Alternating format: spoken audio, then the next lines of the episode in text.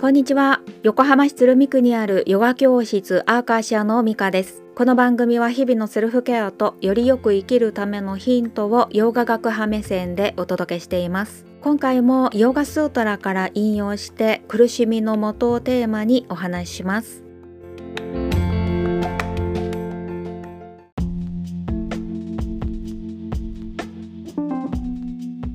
前々回のエピソードで5つの苦しみのもとを紹介しましたがこれってマインドにつく汚れのことなんですね。そんな心っていうか思考機関であるマインドの汚れを避けるためにはどうしたらいいかっていうヒントを紹介したいと思います。1つ目は2章10節で示されていて汚れがごくごく小さいうちに無力化することだそうなんです。この具体的なハウツーとしては日々の食事だったり起床時間や就寝時間や運動量をヘルシーにすることから発する言葉や取り入れる情報もヘルシーにする意識なんです。かつ社会や他者との関わり方を意識したり自分に対しての向き合い方を意識したりするっていう山と二山を心がけることでつまりはね余計な汚れをつけないっていうね努力なんですね。これは2章1節で示すところのタパなんです。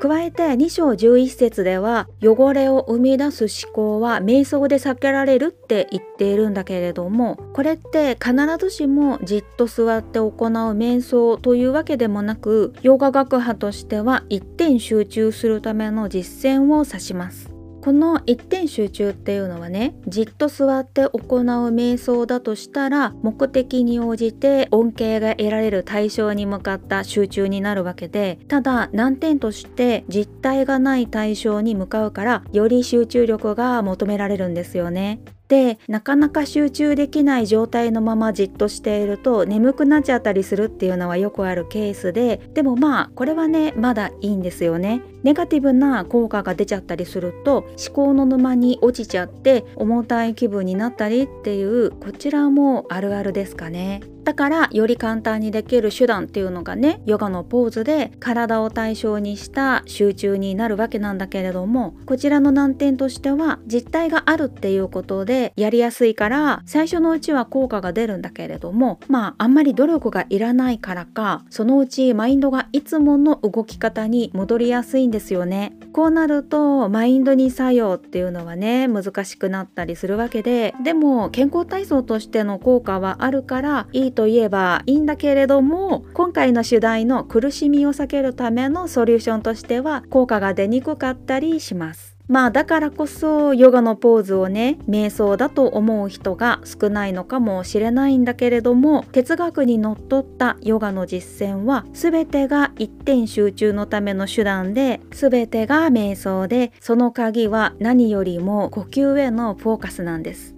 こういった呼吸を軸にした集中っていうのはとってもやりやすくって効果的な瞑想法で日常的にするなら内側の不純物のいろいろが溜まりにくくなるだろうしヨガスータラが示す通り汚れを生み出す思考っていうものをね避けることができるようになるんです。とはいえこのことってねネガティブなことを考えちゃいけないと考えて努力して避けるとかじゃなく自然とそうなるのが瞑想の効果だったりします。だから誰しもねネガティブな思考になったりするんです。でもそれはそれでだから練習するっていうモチベーションにするべきなんですよね。でちょっと余談なんだけれども2章28節で継続的にヨガを練習することによってマインドの汚れが少なくなってで明晰さが生まれてこのことで本質を理解することができるっていうふうに示されているんですね。この本質の理解っていうのはヨガのゴールであるサマーディのことなんですよね。